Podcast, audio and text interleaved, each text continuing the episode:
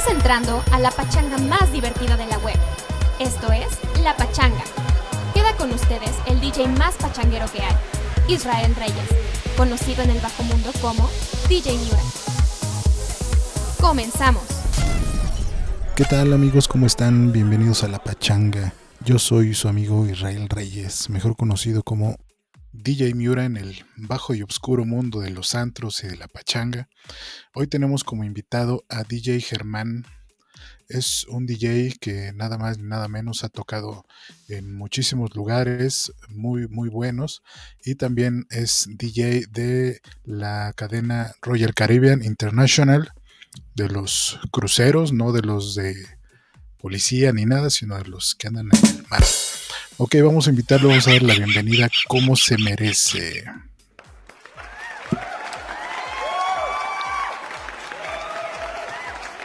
Mi buen amigo Germán Carrión, ¿cómo estás? Mano, ¿cómo estás? Bien, bien. Y tú estabas muteado tu micrófono, me parece. Sí, pero ya no. Me di cuenta perfectamente cuando estabas haciendo la presentación. Entonces, pues no hay ningún pedo ya. Bienvenido a la toma 2 de, del programa. Eh, hicimos un ensayo para los que no, no saben, pues nadie sabe obviamente, pero hicimos un ensayito ayer y nos quedó bueno, vamos a ver qué tal, qué tal sale hoy, ¿no? Esperemos que esté mejor que ayer, ¿no? Mínimo. Así es, pues preséntate amigo, yo ya hice más o menos tu presentación, pero este, pues, ¿quién más que tú para decirnos dónde has estado, qué es lo que haces, a qué te dedicas y a qué hora sales por el pan. Pues bueno, para los que no me conocen, pues yo soy Germán, Germán Carrión, conocido en el bajo mundo de los DJs por acá. Y pues bueno, pues he tenido la fortuna de tocar en bastantes países alrededor del mundo. Ahí este, con la agencia para la que trabajo. Y este, pues bueno, pues ahí estamos haciendo el intento ahorita en medio de esta pandemia tan ojete que nos está tocando vivir y pues bueno, ¿qué más, qué más te puedo decir, mi Miura? Sí, sí está, sí está medio gacho, ¿no? Tú, tú como ves, hoy está, está, mira, la gente está muy, está muy sacada de onda. Hay muchos que están muy espantados, hay muchos que están muy estresados. Yo en lo personal me estresé muchísimo, tuve, tuve todavía tengo gastritis, por, porque aparte de todo esto de la pandemia, pues se me juntaron muchas otras cosas, pero yo creo que en general la gente está igual, ¿no? ¿Tú cómo, tú cómo percibes a la gente? Pues mira, yo, yo veo generalmente dos grupos diferentes. Los que les vale madre literal, porque a lo mejor pues viven solos o, o demás cosas, y los que están preocupados por su familia. Entonces, pues está medio complicada la situación, ¿no? Y también, pues dentro de eso, pues hay quienes pueden estar desde casa o los que tuvieron ahí como el chance de hacer un ahorro y están todos los que tienen que salir a chingarle. Pues sí, tú, tú, tú cómo ves, tú cómo te la has pasado. Hay una pregunta muy importante que te quería hacer más al rato, pero pues ya que estamos tocando el tema, pues te la hago de una vez. A ti, este, este asunto de la pandemia, del encierro y de que no hay trabajo y todo esto, ¿a ti qué te ha enseñado? ¿Qué harías, qué harías tú, Germán, hace dos años que no hiciste en, pues, en este tiempo? Pues mira, lo que nos ha enseñado eh, en general, creo, a la gente que trabajamos en el entretenimiento, no solamente los DJs, sino pues, todos los que trabajan eh, en entretenimiento, es que pues nunca estás preparado para una, situación así, ¿no? Finalmente, creo que eh, nosotros nos burlábamos de alguna manera de la gente que tenía un trabajo común y corriente como los godines, famosísimos godines, y ahora la balanza está completamente a su favor. Ellos están recibiendo su lanita, desde, trabajando desde su casa y nosotros estamos ultra valiendo ver. ¿Tú, no, ¿Tú no estás haciendo nada desde tu casa? Eh, ahorita en este preciso instante. aparte de valer madres. ¿Mande? Aparte de valer madres, no. En este preciso momento estoy un poquito enfocado en la música, digámoslo así, tengo muchos proyectos, voy a hacer varias cosas. Ahorita no estoy haciendo nada, pero tengo muchos proyectos. Y pues ahí este, raspándole por otro lado, pero así como haciendo algo desde mi casa, pues no. ¿Estás produciendo algo? Así es, ahorita me he estado pegando más a la onda de producción. Ahí este, creo que eh, hubo una época en la que pues lo hice a un lado completamente porque pues me estaba yendo bien, muchas fechas, muchos viajes, etcétera, etcétera, y pues dejé a un lado la producción y ahorita pues lo que nos sobra a muchos de nosotros es tiempo, entonces pues, ¿qué más para retomar todo ese tipo de, de, proyectos que dejaste atrás y demás cosas? Y aparte de que creo que en estas épocas para mantenerte vigente pues es importante y también pues, este, pues explotar ese talento que a lo mejor tienes y que dejaste a un lado por, no sé, pues no, la neta es que no le encuentro otra palabra que no sea más que por huevón. Pues sí. ¿Y qué estás produciendo? A ver, cuéntame. Primero, ¿en qué programa produces? ¿O qué programas usas para producir? ¿Y qué género estás produciendo? Mira, pues en este preciso instante estoy este, utilizando Live, el Ableton Live, este, y estoy haciendo más que nada house en diferentes este, géneros, ¿no? Estábamos platicando justamente ayer en el ensayo, digámoslo así, que estaba viendo ahí un documental acerca de, este, Frankie Knuckles y pues, todo, por lo cual empezó esta locura en la que nos involucramos. Y, este, y pues ahora, este, no sé, el día de ayer se me ocurrió agarrar unos elementos de la famosísima Roland 909 y pues me salí de ah, una cosa pues bastante, bastante sencilla, pero pues me está gustando cómo va a quedar. Ahora sí que es, es como Pure House. Y por ahí pues tengo algunas, este, cosillas, una, algo de Afro House, tengo por ahí este houseito, tengo por ahí algo de techno, entonces pues está interesante, no, me gusta como encasillarme en un solo género, entonces pues... ¿Y algunas de estas canciones ya las tienes este, en Spotify donde las pueden oír los... Pues mira, en este momento tal cual no, no las tengo arriba, o bueno, o sea, sí hay algunas arriba que me firmaron algunas disqueras con anterioridad, este, específicamente de Fecter, no me acuerdo ahorita exactamente en qué compilación está, pero ahí están. Pero tal cual le bajé, todo lo que había en Spotify porque voy a cambiar en breve de, nombre. Voy a empezar a trabajar solamente como Germán para que sea como mucho más fácil de, que la gente lo, recuerde, ¿sabes? Oye, ¿qué te parece? esta es una idea millonaria. Esta es una idea de marketing que te va a gustar mucho y te va a servir. ¿Por qué no te pones una bata negra una bufanda de colores amarilla con rojo y te llamas DJ Germayoni. Este estaría interesante, pero creo que no soy bueno, no, fan de no, ya le lo que sigue entonces. No, claro, pues todo, todo es válido. Yo la neta creo que este ahorita en estas épocas tienes que buscar cómo explotar de alguna manera pues ya sea tu imagen. Si no eres agraciado con la belleza, pues por lo menos ver de qué otra manera la gente se puede acordar de ti, ¿no? Ah, pues sí, ¿no? Digo, los, los que somos feos y gorditos tocamos guitarra o, hacemos algo así. ¿no? Pues muy bien, amigo. Oye, este programa se llama La Pachanga y, queremos eh, saber, tú eres un, un, pachanguero nato desde tu nacimiento. ¿Ya desde, desde chavito te gustaba la música o, a qué edad más o menos empezó tu gusto por la música y por, por todo esto del, de la onda antrera?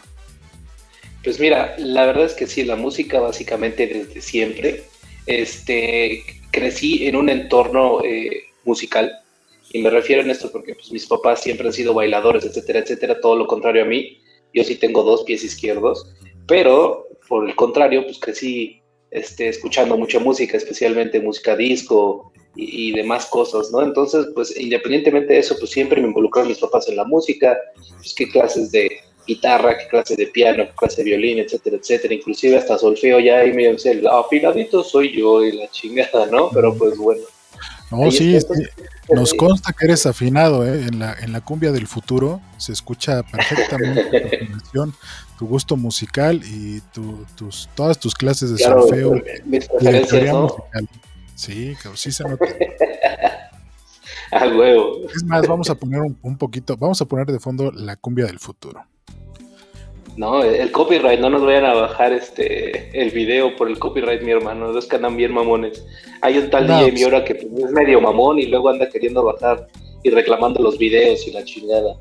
Es, mi canal, no que yo lo baje. no, pues obvio no, es puro ¿Te acuerdas, ¿te acuerdas, ¿Te acuerdas algo de, esa canción? De, claro, andabas, me acuerdo. andabas, andabas un poquito menos tenso que el, que el pay de hoy en la mañana, ¿no? sí, no, pero mucho, o sea, éramos felices y no lo sabíamos, me cae de madre, o sea, la verdad es que recuerdo perfecto que ese viaje era como, pues, eh, pues por el año nuevo y pues la verdad es que andábamos en el, en, el agua completamente. Sí, creo que fueron como tres o cuatro días sin dormir. ¿Qué te inspiraste para cantar esta canción? Pues eh, inspiración, pues no hubo, más bien hubo un chingo de alcohol que fue. Mucho alcohol y no sé qué tanto te metiste, ¿no? No, hombre, no. ¿Cómo crees? Ahí sí, paso sin ver. Ahí más bien en ese... Perdón, dime. No, que digo que ese viaje eh, tuvo un sello muy específico y es que consumimos cantidades industriales de whisky de Whisky Lucan. Oye, ¿y cuál, cuál de, todas tus pachangas, cuál de todas tus fiestas ha sido la más épica, la más memorable? Que tú digas, ah, cabrón, ahora sí me mamé. Pues mira, yo no sé si me mamé o no, pero es algo que a mí me marcó mucho de a título personal. Eh, la primera vez que tuve la eh, chance de tocar en, en Suecia, en Estocolmo, pues ya sabes, ¿no? Siempre llegas con el cliché de no mames, pues tienen de los mejores DJs del mundo, Avicii, Swedish House Mafia en ese momento, etcétera, etcétera, perdón. Y este, y pues bueno, pues empecé a tocar, dije, a ver este pinche mexicanito cómo me va, con un eh, este, estilo completamente diferente, porque yo no iba en ese trip EDM que estaba eh, muy, muy de moda. Y pues bueno, pues me fue la verdad bastante, bastante bien ver que la gente conectó, que gritaba como si yo fuera cualquiera de estos DJs que mencioné pues fue bastante interesante. ¿Qué tocaste ese día? Eh, pues fíjate que yo fui con una onda bastante house, ¿no?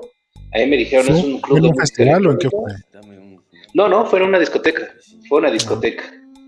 Y la verdad es que, o sea, así hubo varios países que fue como lo mismo, ¿no? Pero específicamente por la presión que yo tenía en mi mente de, bueno, pues de aquí, de este país, son DJs bastante importantes, eh, fue como que por eso fue tan significativo para mí, creo yo. Esa fue la más épica. Pues significativamente épica para mí, ¿no? Porque en realidad es que hemos tenido fiestas muy épocas y digo hemos porque creo que hemos compartido ahí, este, me acuerdo perfecto una fiesta que tuvimos ahí en Mía cuando quedó campeón en la América. Chanca Somalia en América.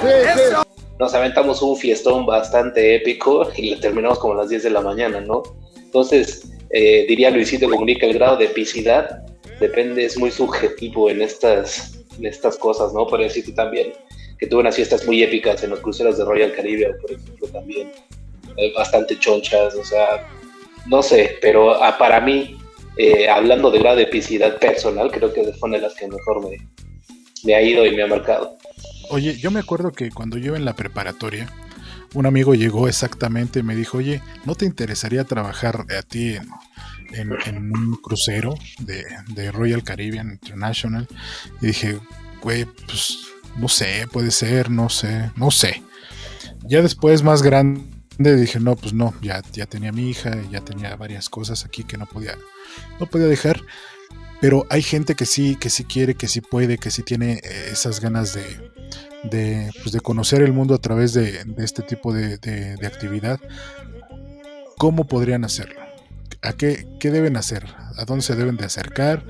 ¿O, a quién le tienen que llamar para, para poder conseguir información acerca de, un trabajo como este? Bueno, eh, hay que, bueno, es importante recalcar que yo no trabajo para la naviera tal cual, a mí no me paga la naviera.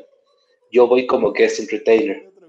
Y también te ah, puedo decir que, te puedo decir que eh, mucha gente lo ve muy fancy y la verdad es que conviviendo y platicando con otros DJs, incluso mexicanos trabajando en barcos, pues no creas que es tan fancy, ¿no? Depende mucho de la temporada, del barco y demás cosas. Ahora, lo que sí sé es a quién te puedes acercar. Y pues bueno, hay tres cosas bien importantes. La primera y la más importante es que tu gusto, este, bueno, no tu gusto, sino tu repertorio musical debe ser amplio, porque eh, tocas para gente de todo el mundo. La segunda, pues es que debes de tener un inglés eh, pues medio avanzado, porque el idioma oficial a bordo es el inglés, ¿no? Incluso para cuestiones de seguridad. Y la tercera, pues es que... ¿Ahí no se puede washear? No, para nada, te mandan pero directito a la chingada. Y la tercera, pues ahí es como mero consejo porque sé cómo está más o menos la onda. Ahí hay una empresa, si quieres, búsquenla en, en Facebook, se llama Persotel, y con ellos les mandas tu currículum y ellos hacen como todo, o directamente en las páginas de la naviera. Muy bien. ¿Qué es Royal Caribbean International? Eh, RoyalCaribbeanProductions.com y ahí pueden ver eh, para Royal y hay otro que es Carnival Entertainment y ahí la pueden este, ver, que son las dos eh, líneas. Ah, o sea que digamos que es una proveedora de la línea naval. Eh, o sea, bueno, es como el, el hiring partner, perdón, no sé cómo, o sea, como los güeyes que se dedican a hacer las contrataciones en México para estas compañías, es, es, esto, ¿no? En mi caso, completamente, yo trabajo para una agencia que le presta el servicio tanto a, Norwegian Cruise Line, Disney Cruise Line, eh, Royal Caribbean y Carnival. Ok, oye, y en una de esas de estas fiestas, de una de tantas fiestas de las de el crucero, ¿qué es lo más loco que te, ha dicho una clienta o qué es lo, lo más lo más eh, lo más extremo que has vivido ahí con, con algún cliente, con alguna lo, lo, más chistoso, más que loco, es que haz de cuenta que uno de los barcos que me tocó subirme, que era el Vision of the Seas, haz de cuenta que el antro de la, del barco durante el día... Vision of the Seas es el que tiene el, el como el, la capsulita hasta que se sube y que, que, ves todo el... No, ese es Quantum. También toqué en Quantum, pero no, no es este. Este es otro diferente. E, ese hay, son diferentes clases, pero en este específicamente haz de cuenta que hay un lugar que se llama el Viking Crown Lounge, que es como el antro del, del barco, pero durante el día es un quiet zone. Entonces, obviamente ellos tienen como una madre de actividades durante el barco, es como un periódico, se llama Cruise Compass. En, en, este Carnival se llama Fun Times, o sea, cada compañía tiene como su, su, su, marca. El tema es que estábamos ya a las 10 de la noche, listos para empezar y demás cosas, empieza a poner la música.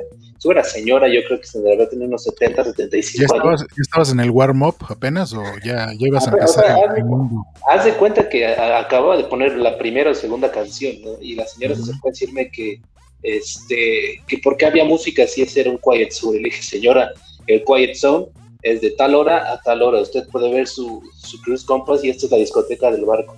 Puta, se fue encabronadísima. La verdad es que. Yo pensé que se te había acercado a decir, oye amigo, ¿no puedes poner algo para bailar? Eh, no, fíjate que también allí me pasaron un, un, par de cosas extrañas. Este, haz de cuenta que cuando estás trabajando en un barco, te rotan con el DJ residente, con el que sí trabaja para la naviera. Entonces, eh, no sé, para ellos les hace muy cool poner que, no sé, que de 10 a 11 de la noche sea música de, bueno, le llaman Rat Pack, pero básicamente es este, pues ya sabes, este Frank Sinatra, toda esa, esa, esa onda. Sí, claro. O, o, o grandes bandas, etcétera, etcétera. Exacto.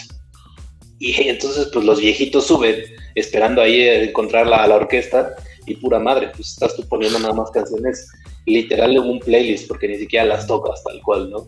Ajá. Entonces, pues sí, aparte el gringo tiene una cultura de quejarse porque saben que les van a regalar algo. Entonces, pues es bastante incómodo a veces tener que lidiar con... con, con ¿Cuál ha sido el más loco? ¿Cuál, ¿Cuál ha sido el gringo que te puso más loco? Me imagino que alguna vez alguien te ha reclamado algo. Sí, dentro de los barcos, pues sí, la verdad. Eh, un montón de, de, cosas, ¿no? O sea, es lo que te digo. te ¿no? dijo, oye, ¿por qué tienes eso adentro de mi esposa? no, no mames, te pueden hasta correr si te cachan. Y aparte, no mames, o sea, una cosa. Pues hay que cuidarse, no te, que no te cachen. Una cosa es planchar y otra cosa es desarrugar, no seas cabrón, mi mir. ¿Sí van muy, no, pues, ¿van gente muy grande o qué? Es que es lo que te digo, mucho depende de, de, de, de la temporada del barco, de la cantidad de días. Eh, por ejemplo, ahí en la agencia me dice, a ver, hay tal y tal y tal y tal barco. Pues al principio los agarraba a todos, ¿no? Pero ya después decía, es que no mames, la neta es que estoy un mes aquí en el barco atorado con puro pinche viejo y la neta pues me aburro un chingo en, durante las horas de trabajo, ¿no? Ya cuando es cosa de echar desmadre en el barco, la, en los, el par de la tripulación es completamente diferente. Todo el tiempo hay desmadre. Sí, me imagino. ¿Encontraste, Entonces, ¿Encontraste el amor en un barco, amigo? Encontré el amor dos veces en un barco, sí, claro. Eh, de hecho, mi última novia, novia, con un ruso, ¿no? Ay, la, mi última novia, novia, novia fue el barco. O sea, la conocí en el barco. El único pedo, pues la distancia, ya sabes. Ella en Australia, la chingada. Yo acá en México. Ya se, se iba a venir para acá, para México. Hubiera estado chingón. Se, se, iba a venir para México. El pedo es que este, la contrataron, eh, bueno, no la contrataron, pasó los exámenes y sí la llamaron de la Fuerza Aérea y pues valió madres. Tanto la, la Avenida México como el amor, ¿no? pues ni modo, ya habrá tiempo. Ni pedo. Te podemos conseguir algo por acá. Algo más este mexicanito, pues quién sabe. Oye, amigos, por eso está Tinder. Oye, hablando, hablando tú eres, tú eres de esos de los de los que me han contado, eh, me han contado, que llegan a algún estado diferente o a un país diferente y te pones a ver qué tal está el material de ese país o de ese o de ese estado. Pues la verdad es que no te voy a mentir, la verdad es que sí soy así como medio mirón. Y pues bueno, pues no pasa nada si ves, ¿no? Mientras no te metas en pedos, todo está bien. ¿Y cuál, ha, sido, cuál ha sido el, el estado o el, o el, o, el, país en donde has dicho, ah, que Tinder parece este book de booking de modelos? Eh, pues mira, no, no precisamente en Tinder, sino por ejemplo, una vez me tocó San Petersburgo, te lo juro, mi Miura, que no mames, o sea, haz de cuenta que estás en una puta pasarela. Perdón, perdón, perdón, una duda. Pues San Petersburgo es ahí como por San Pedro Atizapán, ¿no?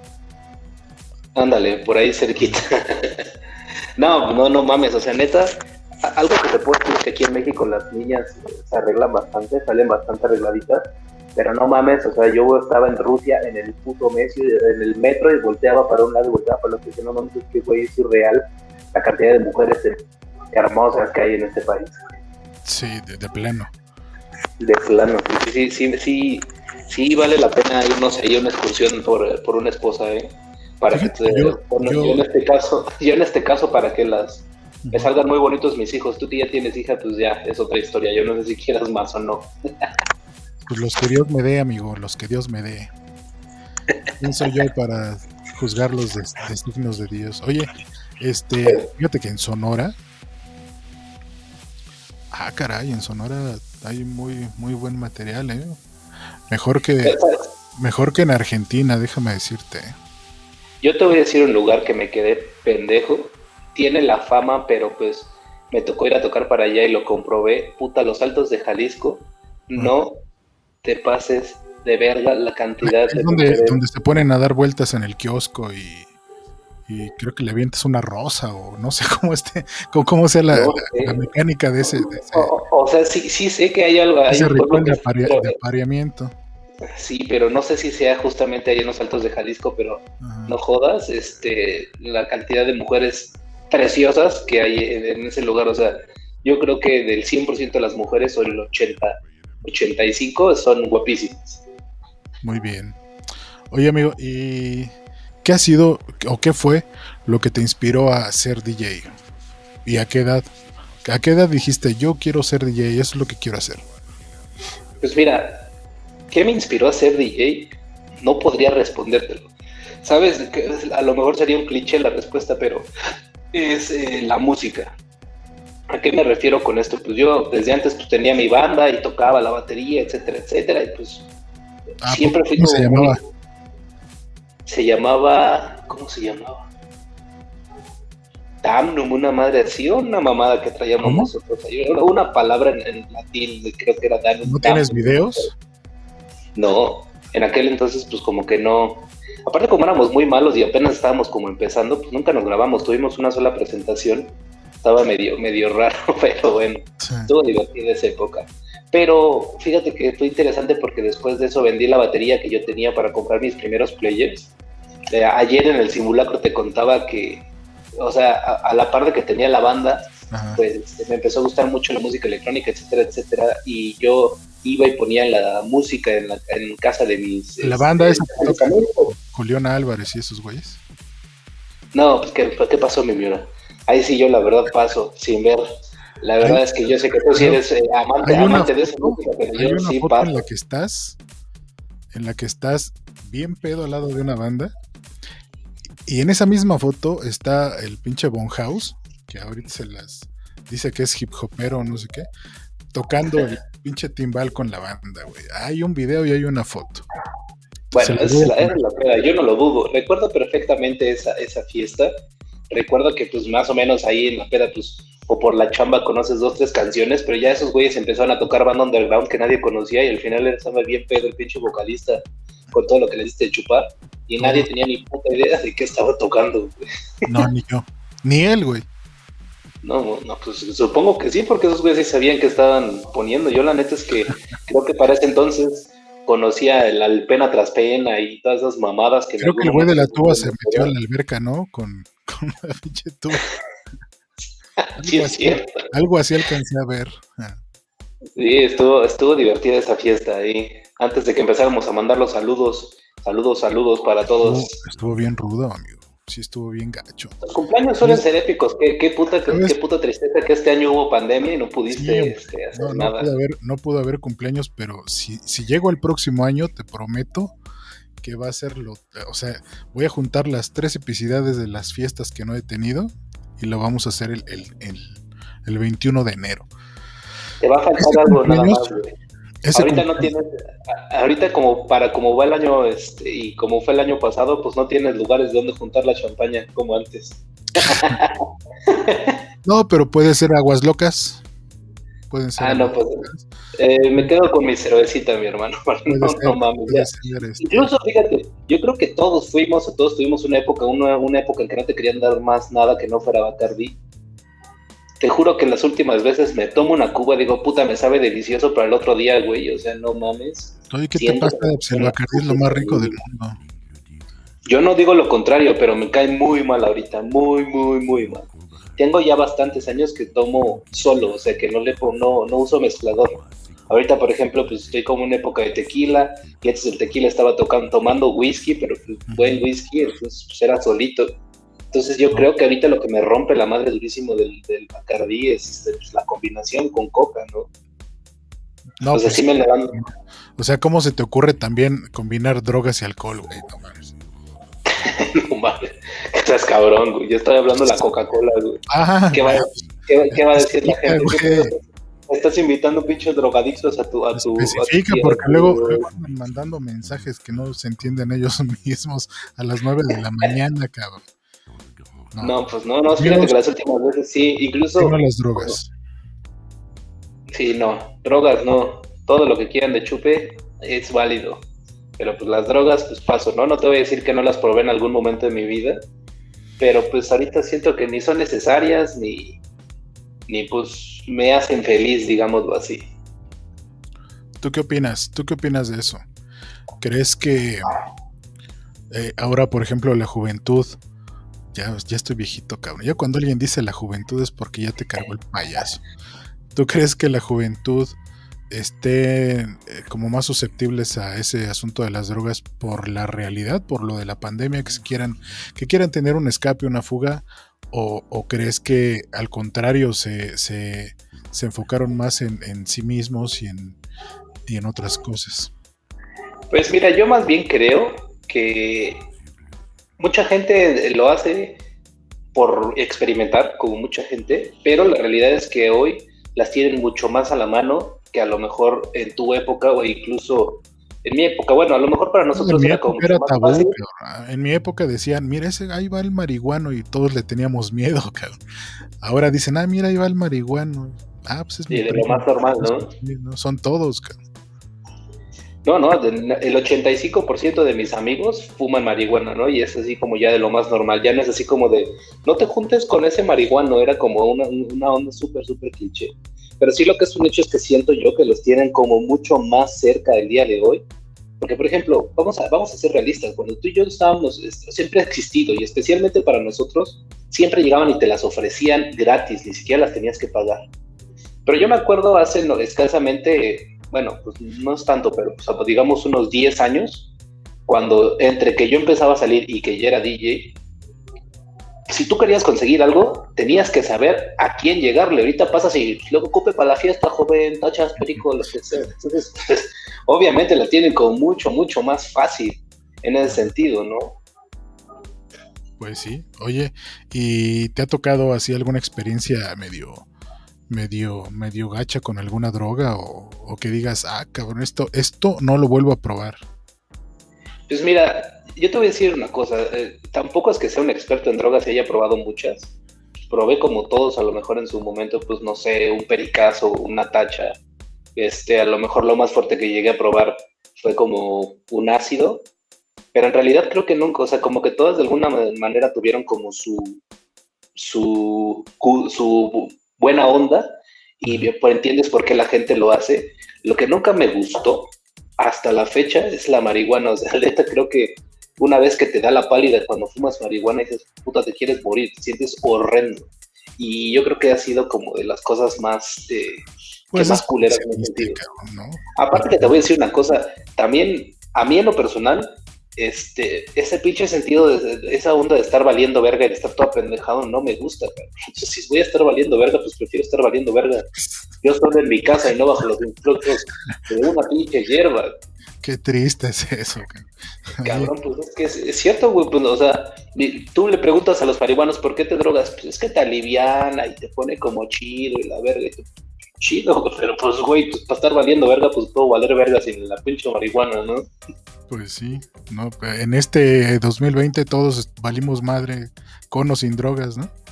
Sí, 100%. Bueno, no todos, hay unos que sí están haciendo su agosto, como los farmacéuticos y los hospitales y... Y los influencers y varios. Todos los que se Las funerarias. Yo tengo, yo tengo eh, eh, pues la fortuna o infortunio, si lo quieres ver así, de conocer a uno de los hijos de los dueños de los funerales García López. O sea, me, dice, mira, no es mala onda, pero tú no, tienes la idea, la cantidad de dinero que nos estamos este, metiendo ahorita. Me imagino. Y, y, te lo juro que estos cabrones es un güey bien humilde, ¿eh? O sea, no te lo dice como, nada mames, mira nada más todo el barro que me estoy metiendo. Y dices, güey, pues qué malo que no te lo dicen así como que fui a conseguir, fui a buscar cobre y conseguí oro y vean cómo me sale muy bien. así es, justamente así fue. Si este 2020 fuera una canción, ¿qué canción sería? Puta, sería una, es una excelente pregunta. Seguro sería de banda ¿ah? o de reggaetón. Algo, así. a ti como de las que dice pinche Richo Farrell, así de primero todo jajaja, pum, pum, pum, pum, pum, y de repente toda triste. ¿Cuál es la, canción más gacha que has oído en la vida? ¿Cuál es la canción más gacha que he oído en la vida?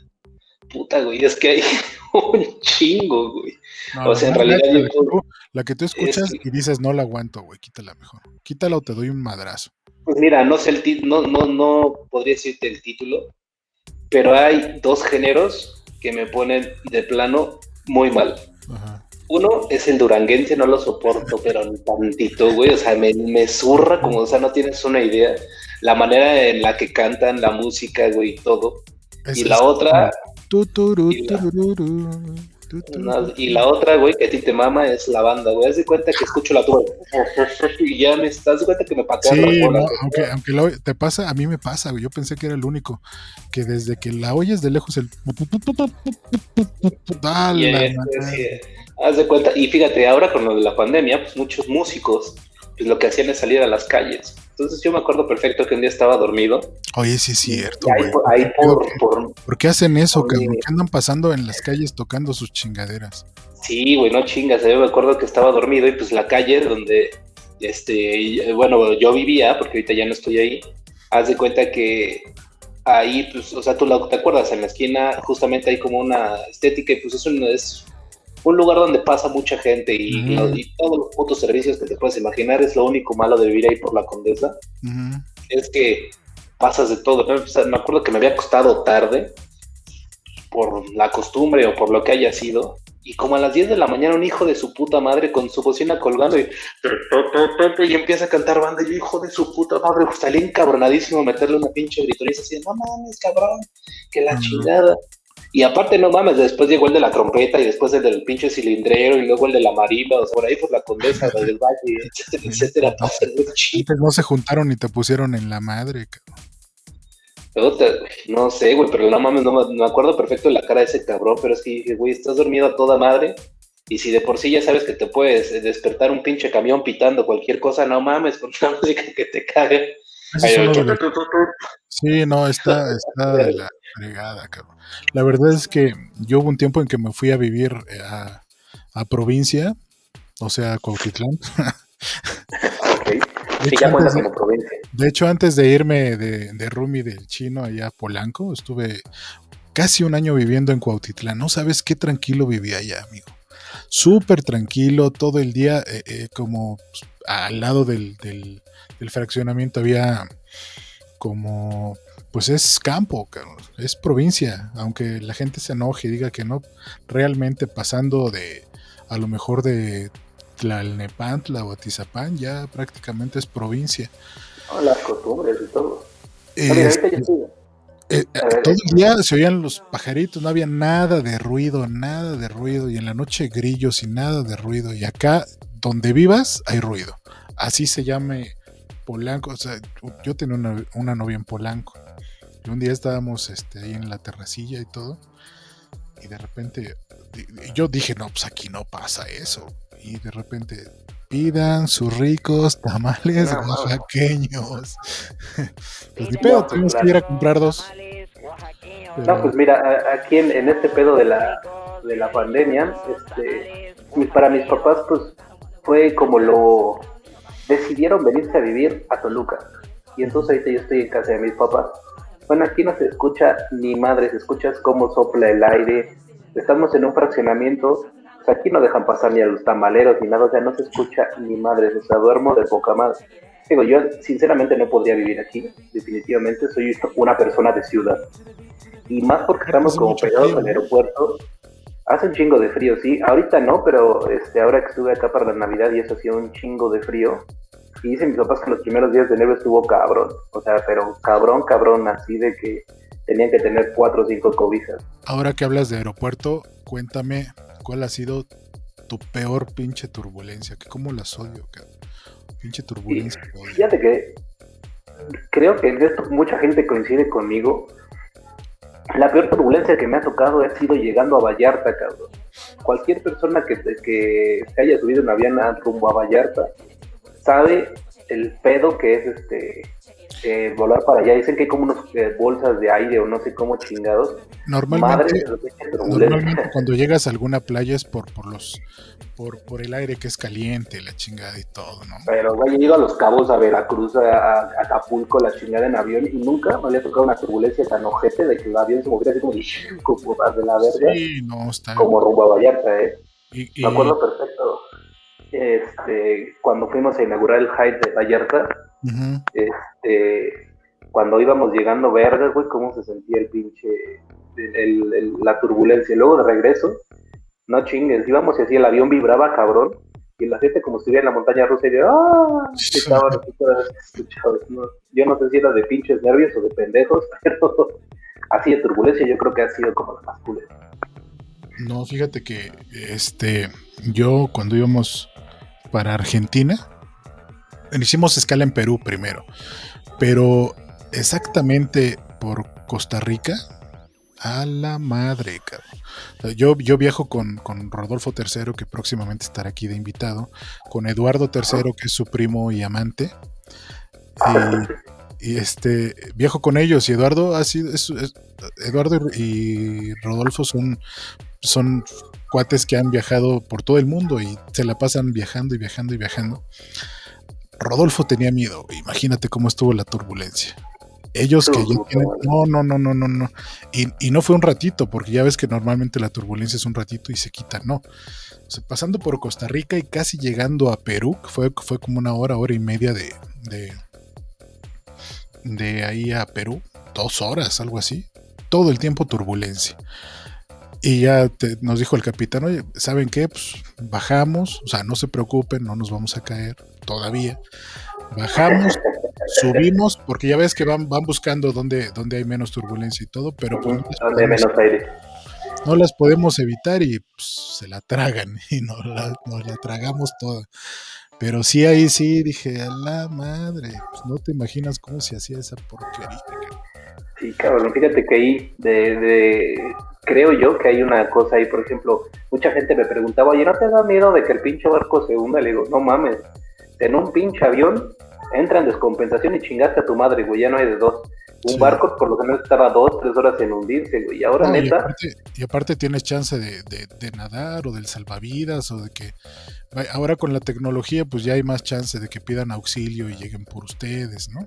Sí, sí claro, pero, aparte, ya como, como, una como experiencia, este, hay, hay más eh, salvavidas, botes salvavidas y eh, entre inflables y los que ves, de los que necesita en realidad el barco, siempre hay más. Después de, es cagado porque cuando te metes a ese mundo, pues sí te ponen como de ejemplo el Titanic y en su momento ahí me pusieron el Costa Concordia y de otros pinches este, barcos. Oye, sí, ¿qué onda? El Costa Concordia fue el que se hundió por el pinche capitán andaba de padrote. Sí, para de ahí, este, por andar de pinche este, verguero, que se hunde la chingadera.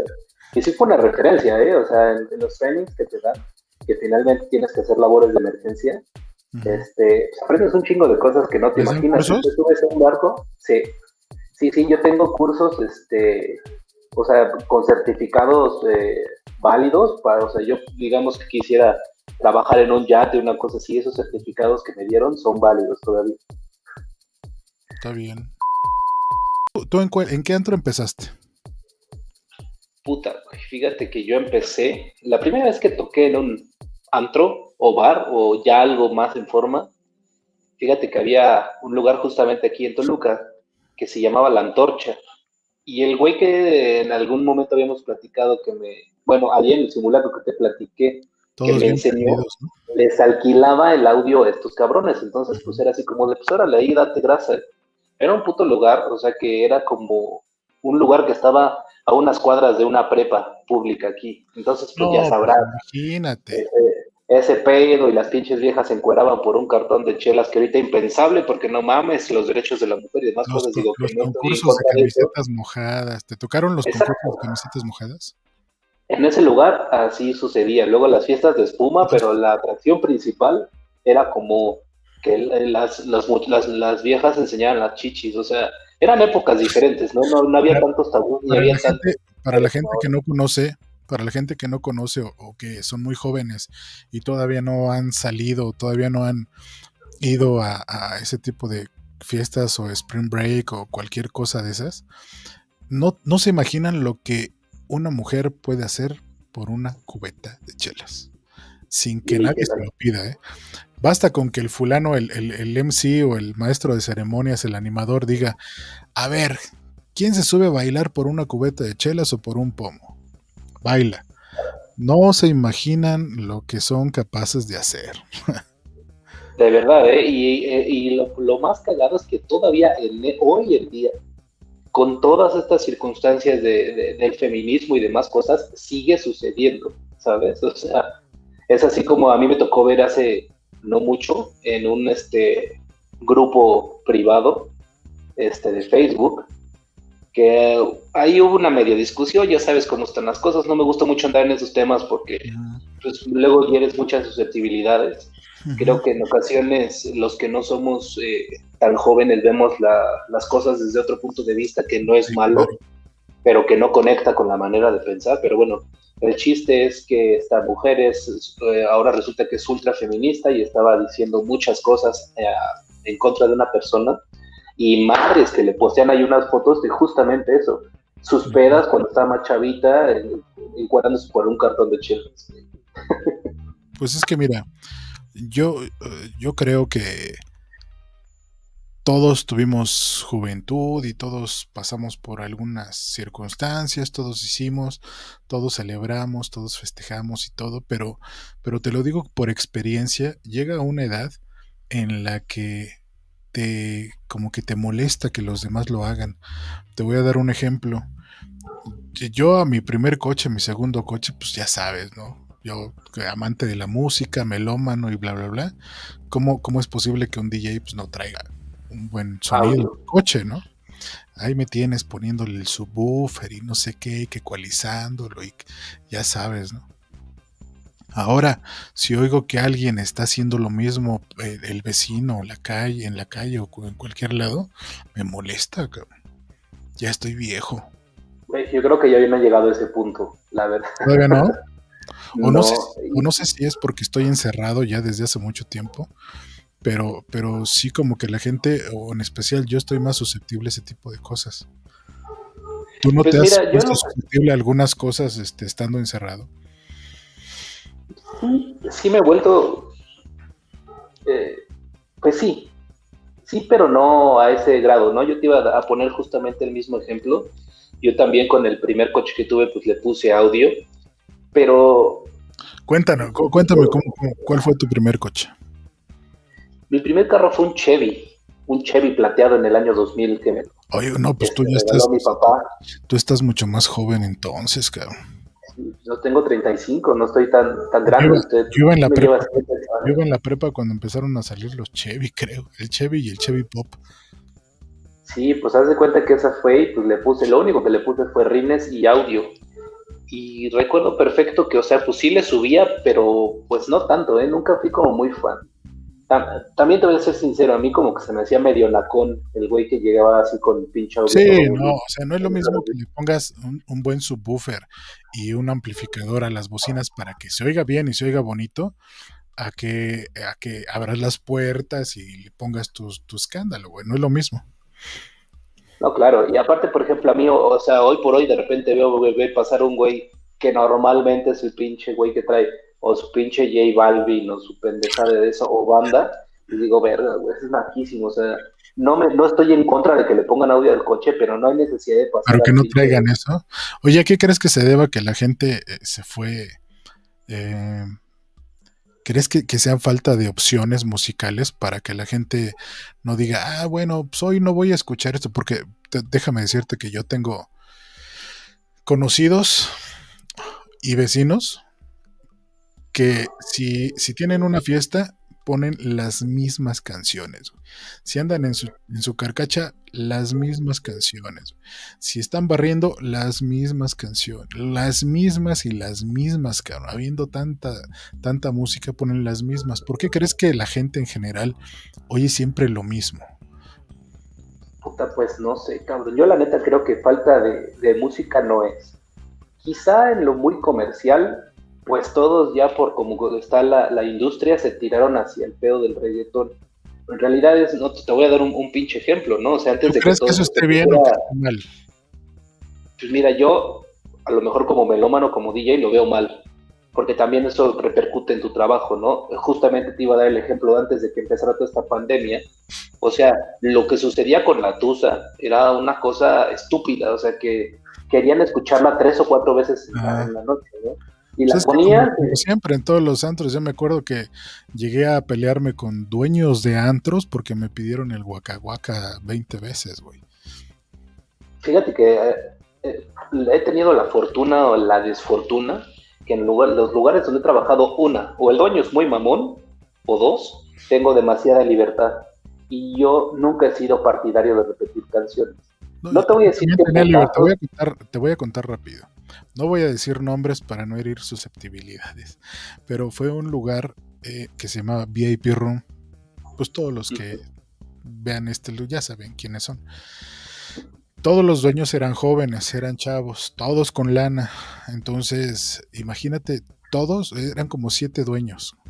Siete chavos con lana que tenían su primer antro, querían hacer y deshacer todo, cabrón. Entonces estaba de modelo Waka Y, y, me pedía, llegaba uno, oye, ponte el Waka güey. Ya, ahí está, güey. Oye, ponte, pero, pero cabe mencionar que a mí me llevaron a ese lugar precisamente porque se lo estaba cargando el payaso, güey. A mí me dijo el eh, Paco Juárez, que le mando un, saludo, me dijo Paco Juárez, oye, mira, aquí lo único que hace falta son huevos. Si tú puedes, te voy a dar, si tú puedes, vas, dale, porque creo que estaba eh, Rodrigo de la Rosa y un cuate que le dicen el Chango, estaban ahí como DJs. Dice, yo, yo no, yo no, yo lo único que puedo hacer por ti, pues es dejarte tocar, y tú haz tu chamba, y si le gusta a la gente, pues bien. Y ya le dije, pues sí, lo único que te voy a pedir es que me dejes pues, tocar toda la noche para, para que veas cómo está el show. sí. Y ya, toqué todo y ya me quedé. Pero llega el, el, llegan estos cuates y empieza uno a pedir el guaca dos a pedir el guaca, tres, dije, hasta aquí ya, basta de guaca Y le tocó le tocó el, le tocó el basta. Y sí, llegó y dijo, ya no podía hablar, güey. Dije, amigo, hermano, no te entiendo, güey, ni te entiendo. Y me quiso aventar y pues lo aventé yo también. y, y pues lo vieron todos y lo agarraron y ya, cálmate, no sé qué. Y se hizo como un forcejeo que pues, no pasó a mayores. Ya el siguiente día me dijo, güey, discúlpame, no sé qué, ando muy pedo y todo. Pero me tocó hacer eso con todos, güey. Con todos los socios. Todos mandarlos a la verga. No te lo voy a... Había un cuate que se llamaba que era súper agresivo. No, pues yo allá afuera traigo gente armada, no sé qué. Ah, pues sí, pero no vas a llegar allá afuera. y así. no te va a dar tiempo. Sí, y se pusieron bien locos, pero, pero insistían, insistían en el Waka Me imagino que, que con Tusa, con Acerje también me pasó con, con, algunas canciones así que se volvieron como virales, ¿no? Claro, o sea, yo lo entiendo, por ejemplo, aunque yo no soy partidario, no te voy a, negar que me tocó repetir específicamente La Tusa, por, algo, por decir algo más actual, así como muchas otras canciones. Pero una cosa es que la pongas ahorita y te esperes dos horas y la repitas, aunque, o sea, hay güeyes que la repitan, la repetían, la repetían tres, cuatro veces en media hora. pues mira, cuando es evento, cuando es evento, porque ya sabes que ya tiene como tres o cuatro años que no toco en antros, siempre, o sea, ahora me dedico solamente a mis eventos. Por cierto, eventos Super Fiestas MX, la mejor opción. Eh, eh, ahora que me dedico a los eventos, si el dueño del evento me dice, quiero una hora de esta canción, te la pongo, ¿cómo no? Pero es diferente, un evento es muy diferente a trabajar una Sí, claro. Porque finalmente ahí el que paga manda, pero es de otra manera completamente distinta. Sí, claro. A mí me ha tocado ir a eventos en los que básicamente ni te pelan. O sea, realmente estás ahí como pinche. Y ya justamente cuando falta media hora para que se acabe el evento, se pegan y en ese momento quieren empezar a bailar. Aunque, aunque sí te perjudica, ¿eh? déjame decirte que sí el que paga manda, y, y, pero te perjudica a ti como DJ porque la gente no, no creas que dice, ay, pinche DJ está poniendo puras, puras porquerías. Seguramente se las pidió el, que lo contrató. Pues no. Dice, pinche DJ está tocando horrible, güey. Aunque tú tengas el playlist, porque el, el que te contrató dijo, tienes que poner esto, esto y esto y esto. Y hay, gente que se me pregunta, ¿por qué estás poniendo eso? No, pues ve la lista que me mandaron. Pero realmente la gente no sabe si, si, si te lo pidieron o estás tocando tú así. Entonces, cuando tú llegas a un evento que te contratan y te dejan trabajar y tocas bien, puede ser que te salgan dos o tres contratos más. Pero si tú llegas y estás tocando como te dijo el, de la fiesta, como te dijo el, que te contrató, pues puede ser que no haya ningún contrato y que al contrario, que digan, ese güey toca horrible. Claro, pero yo creo que ahí también entra un poquito el, el colmillo que puedas o no tener, ¿no? Este, yo creo que eso es bien importante, no es lo mismo trabajar una discoteca que trabajar un evento definitivamente. Y obviamente pues un evento es de, esos, de, de esas cosas en las que nadie nunca queda al 100% contento, ¿no? Porque no falta que está el papá quiere escuchar una cosa y el hijo que quiere escuchar otra. A veces sí, pero es cuando te dejan trabajar. Cuando no te dejan trabajar es cuando sí, sí quedas mal con todos. Por ejemplo, me tocó una boda. Una boda y, y me dijo, o sea, el, el cuate hizo como tres shows durante la boda. Ya tenía la gente bailando, espérate, espérate, párale, párale que viene el primer show. Y me dieron sus rolas, ¿no? Pongo sus rolas, unas baladas y no sé qué. Y todavía el güey tenía el descaro de decir, y no se vayan porque sigue, seguimos con más. Próximamente otro show. y ahora la moderna, ¿no? Hasta el tercer show ya fue y me dijo, hermano, perdóname, casi me cuesta el divorcio, me acabo de casar, pero casi me divorcian, perdóname por echar a perder la fiesta. El novio me lo dijo. Dije, bueno, pero ese güey todavía tuvo la... Por lo menos Pero hay estos que no mames, o sea, hay, hay, hay, hay eventos que no sé. O sea, por ejemplo, me tocó hace mucho tiempo cuando tocaba eventos, porque ahorita por el contrario, yo hago muy pocos eventos sociales. Este, me acuerdo perfecto, los 15 años eran una, una cosa bien especial, ¿no? Llegaba y te decía la niña, no, hombre, pues lo que pasa es que va a ser una fiesta bien fresa y quiero escuchar esto y esto. Y tú veías entrar a los invitados, señores con sombrero, las señoras con su mandil y la chica decía, no, pues no mames. Y abrías con cumbias y la pinche quinceañera llegó enseguida a hacerla de pedo. Y dices, es que no mames, que mis amigos de la escuela, pues es que no mames, a tu familia, cabrón, tus pinches amigos pueden ser bien fresos como voltea a ver a tu familia. Así Obviamente no lo decía. No mames. No lo decía. Mira, no se lo decía de esa manera, pero sí le decía, es que volteé a ver a la gente, están bailando con esto. Yo, o sea, yo creo que ese tipo de, cosas así, y por el contrario, el día me pasó que llegamos y el papá se acercó con la niña y me dijo, a ver, esta es la fiesta de mi hija y lo que ella quiera que le ponga, que tú se lo pones, ok. Y la niña andaba en su época de, no, yo quiero que ponga Psycho acá, que la chingada ahorita vas a ver mis amigos y yo. bueno, no fue ni dos canciones y su papá llegó, pero puta como pedo, quítame esa música, pero ya.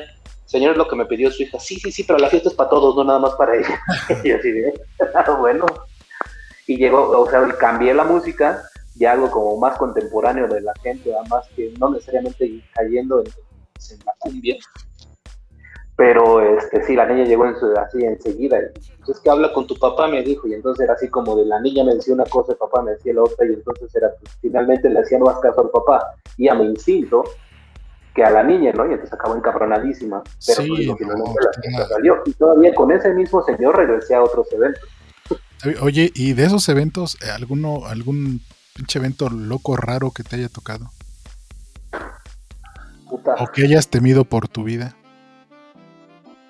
Pues mira, me, no fue en un evento, me llevaron a tocar una vez a Veracruz. Y así desde que de repente llegó el, el gerente y me dijo, si puedes salirte ahorita, salte. y yo así de, no, pues ya estaba recogiendo mis cosas y que no, que me dice, no, no, ese güey está tocando de poca madre que se quede. Y Te yo, estaba rudo, pero sigue estando rudo, está bien rudo Veracruz. Pero no tanto como yo creo que en ese momento, ¿eh? Ahorita no, no, ni se estaban peleando los plazas ni nada, como ahorita. No, ahorita, ahorita no. Yo tengo varios amigos por allá, incluso Max de la Peña, tuve el otro día platiqué con él y me dijo que sí, o sea, que sí está duro, pero que no como estuvo. Ya ves que el buen Max anda por allá. A mí me tocó en la, época, en la época ruda, me tocó que me contrataron en la estación 33, saludos a Víctor Zairik, me contrató, es el dueño de la estación 33, un antro muy bonito y creo que es de los más bonitos de allá de... de está en Orizaba, en Orizaba, Veracruz. Pues llegué, ¿no? Ya sabes. Bien. Bien a gusto. ya era, creo que era la segunda vez que tocaba ahí. La segunda o la tercera vez que tocaba. Y este. Y pues ya sabes que cuando vas a tocar a otro lugar, pues te quieren poner abajo, no te ponen en la cabina a veces, sino te ponen abajo. A mí me pusieron en un escenario. Entonces llego, llego y me dicen, oiga, este, le, vamos a poner una mesita y una silla ahí para usted y su novia. Y nos ah, pues órale, gracias. Saludos a. a la entonces, entonces evito, evito nombrar este, gente porque pues el marido se enoja. Entonces no, digo, en ese entonces era soltera, ahora ya no. Entonces ah, llegamos, al antro y todo, y empecé a tocar, todo, todo iba transcurriendo normal hasta que llegan los sombrerudos, cabrón. Llegan los sombrerudos y se ponen exactamente enfrente del, del, del escenario. Entonces llegó el gerente y me dijo, güey, este, pues ya llegaron estos, estos compas, porque yo ya le había preguntado, yo ya sabía cómo estaba todo el asunto. Entonces le dije, ¿cómo está el show? No, pues mira, llegan tranquilos y todo, y normalmente llegan por la parte de atrás y los sacamos por atrás, y no sé qué. Siempre se sientan allá, pero esta vez se quisieron sentar enfrente del escenario, cabrón. Bueno, pues total que los eh, estaba al lado de su mesa estaba la hija del presidente municipal. Y estos cabrones empezaron a, a, decirle al gerente, tráenos a estas chavas y tráenos a la que está allá arriba en la, en la, en la, en el escenario. Yo cuando vi que empezaron así como a que a señalar y no sé qué, le dije, vete a la cabina. Vete a la cabina, pero ya. ¿Pero por qué? Vete a la cabina. Pues ya que se va a la cabina. Afortunadamente el gerente muy hábil y todo, pues les mandó a pedir muchachas de de esas de la vida galante. No, esas de las que le dicen prepagos. Y pues ya, se estuvieron tranquilos, ya se estuvieron ahí con ellas y todo. Y pues, pues ni modo, la otra estaba escondida allá arriba. Que por cierto, el Jockey la empedó horrible. Y a la hora de que bajó, ah, ya cuando se fueron estos cuates, a la hora de que baja, este, ¿cómo estás? Bien, bien, ya, pues, bien peda. Bien peda. ahorita vengo, voy al baño pero en lugar de bajarse por la escalera, se quiso bajar por enfrente. Y se cayó a la verga. Ah, ese día, ese día se dio cuenta que no volaba. Un madrazo. Pero sí, ese, día sí sentía, y, es que había historias reales de, que llegaban a, de que llegaban a los antros, los cerraban y hacían lo que querían o se llevaban gente. Y pues están todos, están todos armados, ¿qué vas a hacer? No puedes hacer nada. Justamente a mí eso fue lo que me, lo que me, lo que me este, palideó, ¿no? Y especialmente en Veracruz, porque había habido ahí una historia de que este, llegaban a la verga y encerraban a la gente y estaban... ¿Llegaban a dónde? A mí esa ocasión no me tocó algo así, sino que me dijeron vete, porque ya sabían que esos güeyes llegaban y se querían ir a la hora que se les pegara su chingada gana. Pero al parecer había uno que ya estaba ahí. Entonces, no, que ese güey se quede y que la chingada. Puta, pues me secuestraron, o sea, no podía dejar de tocar. Afortunadamente no me pidieron nada que no tuviera. Y digo, me dio una lana al final, fue suerte pero la neta es que puta, güey, esa puta tensión de sí, no, ya, la, ya la, lana pues es extra, ¿no? Ya con que te hayan dejado ir, ya con eso tienes. No, sí, claro, y aparte sí, digo que vete, güey, y no me pude ir. Pues, y después del antro de, de allá de Toluca, acá en la Ciudad de México, ¿dónde tocaste? Puta, pues es que en un montón de lugares, toqué en la Condesa antes de que se pasara, pues estuve en el Blink, que era de Felipe Villanueva, no sé si te acuerdas de él, que también fue uno de los DJs que estuvo en la Boom. Este, estuve con él en una temporada en Malverde. Este, me tocó ir a, unos eventos a tocar al, al, no al Gran Hotel, al hotel. Ya, no, ya ni siquiera estaba Luis Vega, ya no estaba el Chino, estaba Mancera, estaba La Manopla. Este, me tocó ir a Clásico a tocar los eventos de pop. Me tocó ir a, pues, infinidad de lugares, ¿no? O sea, podría acordarme ahorita de muchos y etcétera, etcétera, porque pues, fui a tocar a muchos lugares, no necesariamente como residente, sino como invitado. Antes de que se pusiera de moda como hoy, a mí me tocó, pues por fortuna, hacer mucho ese tipo de cosas. Oye, y musicalmente hablando, ¿cuál es tu gusto culposo? Puta, pues la verdad es que yo creo que, mira, a mí a título personal no es un gusto culposo pero a cómo funcionan las cosas ahora, la verdad es que soy bastante fan de la música de los noventas, del pop en español específicamente, creo que fue una muy buena época que yo recuerdo para tocar. este, ahorita lo llaman un gusto, un gusto, culposo, pero te, juro que prefiero tocar un set de media hora de ese pedo que seguir, que darle otra vuelta. Estás hablando de Cabá, este, Luis Miguel. Bueno, Luis Miguel ya es más ochentas, ¿no? Cabá pero, pero vamos a decir, vamos a decirlo así, ¿no? En esa época eh, del antro no se distinguió tanto como el año, sino como que ya sabías que en cierto tipo de lugares era pupero y ya después de que ponías electrónica y como la fiesta llegaba la hora en la que todo el mundo estaba esperando a cantar, a, a sus pasos de la coreografía y era todo pulmón. Sí, como ahorita este, gritan como pinches imbéciles, yo perreo sola, era cuestión de que pusieras la calle de las sirenas, güey, o no sé, eh, Oro de Ley, de Luis Miguel, y la gente gritaba como si no hubiera otro un mañana, ¿no? Bueno, también depende del antro. Sí, sí, claro, pero yo te voy a ser bien sincero. Eh, yo hubo un momento en mi vida en el que decidí que mi target para tocar y donde me invitan a tocar iba a ser uno en específico y especialmente porque me sentía más seguro, número uno.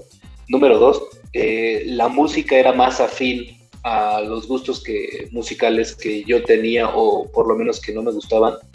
Y tres, digo, en la noche siempre va a haber vergueros, pero no es lo mismo al que llegue un güey pedo, que tú sabes que te puedes aventar un tiro en el peor de los casos, a que llegue un güey con una tiro. Si acá de un trompo, carnal, y nada más por no quererle poner un puto merengue, ¿no? Una, ah. Entonces, sinceramente yo llegó a un punto en el que yo dije, güey, pues yo nada más toco este target y nada más, o sea, a mí nunca me vas a ver en un lugar de Coacalco así o, cosas así, y no porque sea malo, cada quien tiene su negocio. gente de Coacalco. Pero finalmente, pues yo no me evito pedo, ¿sabes? O sea, ¿para pues qué chingados me voy a meter en un lugar donde yo sé que no, no tengo la música que la gente me va a pedir, etcétera, etcétera? Yo creo que es, es cuestión de, de, de Mira, hay gente que, le gusta la buena música tanto en Coacalco como en Polanco, y hay gente con pésimo gusto musical en Polanco y en Coacalco. Yo creo que no, no tiene tanto que ver la zona, pero sí mucho la, la cultura musical. Yo creo que eso sí. Claro, pero de pues donde musical. Y hablando de cultura musical, ¿tú cómo ves a la nueva generación de DJs? A los que Mira. andan ahorita, este, pues, pues echándole, ¿no? Y andan, andan eh, queriendo sobresalir o están sobresaliendo por una vía o por otra, algunos por la vía del talento. Conozco DJs muy buenos que son jóvenes y hay otros que no son buenos, de hecho ni siquiera mezclan, pero pues ya han tocado en festivales. Pues es que mira, estamos en una. Nacionales. en un- a, mí, a mí en lo personal no me gusta cómo está funcionando la escena de la música en esta época. Perdón. Y creo que los DJs, no todos, pero gran parte de, de los que están ahorita tocando no están bien preparados. O sea, o, o se van con lo que la industria les, les diga, o se van con lo que ven en, en un- en los videos de los festivales importantes, ¿no? O sea, Pausa para que- comercial. Si quieres prepararte bien como DJ, compra mi curso. Curso para ser DJ desde cero. Solamente por Guru. Se llama Guru Cursos Digitales. Búscalo en Facebook. Aquí está el link. Ahí está, vayan allá y escuchen. Entonces siento, por ejemplo, eh, que hoy estos DJs tocan todos los panterazos, digámoslo así, el que no sepa el concepto de panterazo es como todos los éxitos, Pues es el hit, ¿no? exacto, y se les acaba la noche en una hora y media, dos horas, y ellos dijeron, no mames, me fue poca madre, todo el mundo bailó y cantó, pues sí, Pues sí. pero pues ya le rompiste la madre al DJ residente que se tiene que chingar las otras cuatro horas, ¿no? Entonces, pues eh, está, está complicado. Y ellos eh, tienen esa mentalidad de que, pues, no mames, a mí me fue de poca madre porque toqué todo lo que la gente quería escuchar. Pues sí, claro, pero pues Sí, eso claro. no es, este, al contrario. Y, por ejemplo, es, por el otro lado es, son DJs, eh, lo siento, incompletos, y no porque yo me sienta muy chingón ni mucho menos, sino me tocó una época en la que tenías que aprender a tocar de todo y mucho tiempo. Y ahora son así de, no, pues yo nada más toco esto y yo nada más hago esto, ¿no? Y a lo mejor hay muchos que están más entretenidos queriendo brincar y, haciéndole, hey, que en realidad lo que tienen que hacer, ¿no? Entonces, también... ¿Y tú, y tú qué opinas del público? Porque sí estamos hablando de, eh, de, de ahorita pues prácticamente es, es puro fandom. Eh, a la gente le gusta el reggaetón y ahí van todos los poperos en lugar de, en lugar de hacer música buena y competir con el reggaetón, ahí van los poperos a hacer reggaetón, a, hacer lo que la gente quiere. eh, a, a venderse o a irse por, pues, por lo comercial o por la lana. Eh, eh, y hay otros, por ejemplo, como Alex Sintek, que está en contra del reggaetón, ya es declarada, declarado este enemigo de- del reggaetón, pero no hace música buena, güey. O sea, ¿cómo puedes decir, no me gusta el reggaetón, pero ahí te va esto para que veas lo que es buena música? No lo En hace. realidad no es que no haga música buena, es que no ha sacado nada. Ni- Y yo también creo que él, él tiene esa pelea con, con este tipo de cosas. Mira, sí, definitivamente yo creo que ahorita el público es fácil, pero difícil. Fácil porque no escuchan otra cosa que no sea la tendencia. No prendes los 40 principales y eso es lo que escuchan. ¿Sí? O ahora, por ejemplo, que resulta que Lele Pons este, se volvió cantante de reggaetón y la rompió durísimo con una canción porque pues, era es muy, muy grande en los en las redes sociales, ¿no? Es que hubo un Eh, tiempo en los antros en el que en, en el que era al revés. Tú ibas al antro a escuchar música nueva, güey. Pero a raíz del internet y de toda la globalización de la música, entonces fue al revés. Tú ya escuchas la música en tu casa o en tu computadora, en tus audífonos o en el radio. Es más, a veces escuchas más rápido la música en internet y ahora en Spotify que, que en, el, que en el radio. Y el radio, quién sabe quién lo escucha. Pero eh, los taxistas y los Ubers. lo, lo- lo escuchas más rápido en tu computadora y ya lo quieres oír al antro. De hecho, eh, antes el, DJ se tiene que ir a, a Nueva York, a, a Miami, a veces hasta Europa a comprar música para traerla y traer música nueva a los, a los clientes. Y ahora es al revés. El cliente llega y te dice, oye, este, ponte esta canción, ¿no? Y tú, ah, cabrón, ¿esa cuál es? No, pues ya la escuchas y todo, ya, no, pues está, si está buena o está muy mala o no sé. Pero ahora es al revés. Yo creo que... Estoy completamente de acuerdo contigo, o sea, sí es al revés, pero creo que yo que parte de nuestra chamba es este... Educar. Pues, educar a la gente, exactamente. Obviamente no puedes proponer la cantidad de música que proponías antes, pero por ejemplo, yo te voy a, yo te voy a dar un ejemplo. Ahora es una vez que entras al reggaetón, o sea que pasas de los putazos de la música electrónica y te bajas al reggaetón, si no tienes la experiencia suficiente es bien difícil que te puedas salir del reggaetón. Pues es, algo de lo que... Sí, sí es puro colmillo ahí. Cuando tú y ahí es, por ejemplo, cuando la gente ya está peda, tú, si tienes ese, colmillo suficiente para sacarlos de ahí, los puedes entretener con cosas que, que escuchaban, por ejemplo, que te, o sea, ni siquiera les tocó y ahorita les pones rebelde de RBD y es un putazo, güey. O sea, dices, güey, no mames.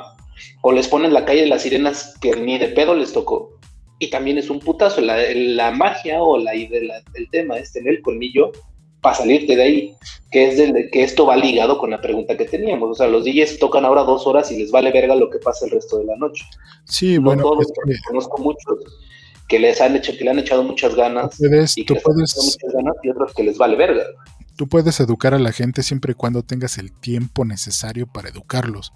Porque si, o si eres el DJ residente y tienes toda la noche completa, ya ah, bueno, tú sabes eh, que puedes ponerle un panterazo, una que no es tan panterazo y una de tus propuestas y luego otro panterazo y así te la llevas, así vas, vas educando un poco a la gente y vas introduciéndoles la música nueva. Pero si, si te contratan por dos horas nada más o por una hora y media, pues obviamente vas a querer eh, que se la pasen bien, ¿no? Ahí es donde entra el, el ego del, del DJ y yo lo entiendo completamente porque tú quieres que la gente se dé cuenta de que estás tocando poca madre y que estás tocando los éxitos y que el dueño te vuelva a contratar porque traes a la gente movida. Entonces, pues llegas y tiras todos los panterazos y te acabas la música nueva en, dos horas o hasta en menos, ¿no? Ya cuando empiezas, luego, luego se nota cuando ya el, el DJ invitado empieza a a trunquear y se empieza a ir la gente. Entonces a las 2 de la mañana ya no hay gente. Pues sí, ahora te voy a decir una cosa. Yo creo que hoy, salvo sus excepciones, no es tan rentable ser residente de un lugar, ¿eh? Porque, eh, o sea, salvo que estés a niveles como República, como Sens, como esto, realmente las residencias están súper mal pagadas. Pero pues sí viene uno de los famosillos y te pide 30 mil pesos y se los pagan. Entonces, el residente, que es el que realmente se lleva la chinga con todo y esos invitados, le están pagando un pinche sueldito de 8 o 10 mil pesos al mes, que es poco para lo que nosotros este, sabemos que se puede ganar. Yo creo que depende del intro también, ¿no? Sí, claro, pero a lo que yo me refiero es que... En la Ciudad de México hay, hay sueldos desde 500 pesos por noche hasta 10 o 15 mil pesos por noche. Entonces, obviamente como dije invitado, ¿no? Estelar o como le quieras llamar, todo depende de cómo te vendas. Por eso hay muchos... Eso, mira, ha cambiado tanto la escena y todo, todo ha tenido que ver. Ha tenido mucho que ver el Internet, ha tenido mucho que ver el reggaetón, ha tenido mucho que ver eh, YouTube, que, que, ahora te metes a ver un tutorial y aprendes a usar el Virtual DJ. Puedes bajar el pinche Virtual DJ gratis, no lo hagan. No, este, compren. Este, puedes bajar el Virtual DJ gratis. Checas un tutorial en internet que, te dice cómo subirle, cómo bajarle.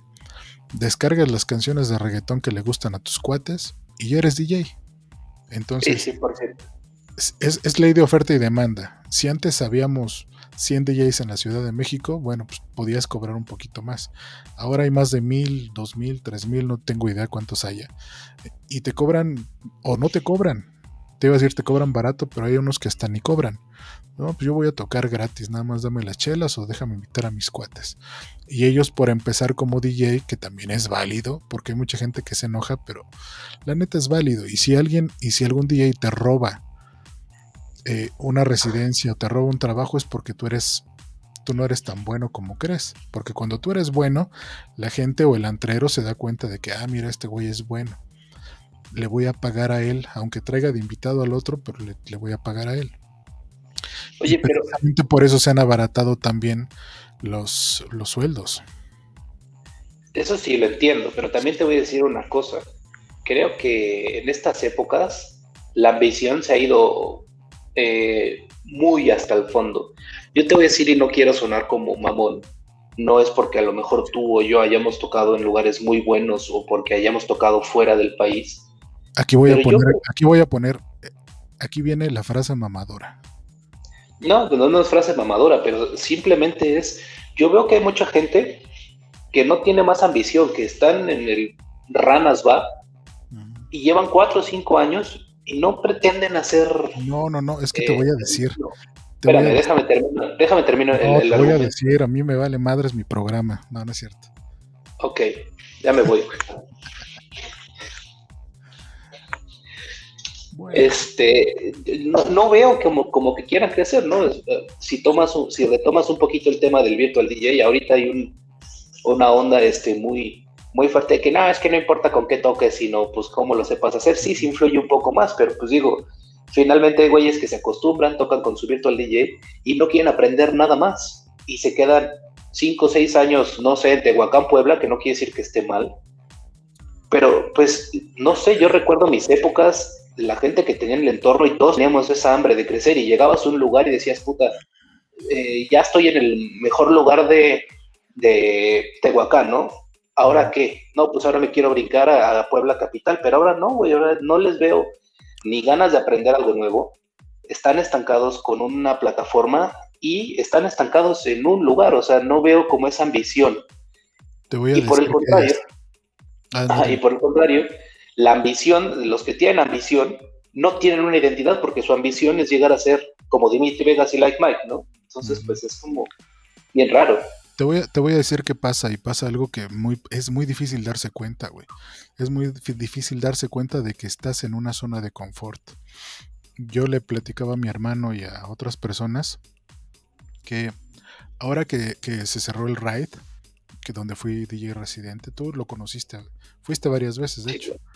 Se cerró el ride este, y, dije, no, pues ya, ya, ya, yo ya me...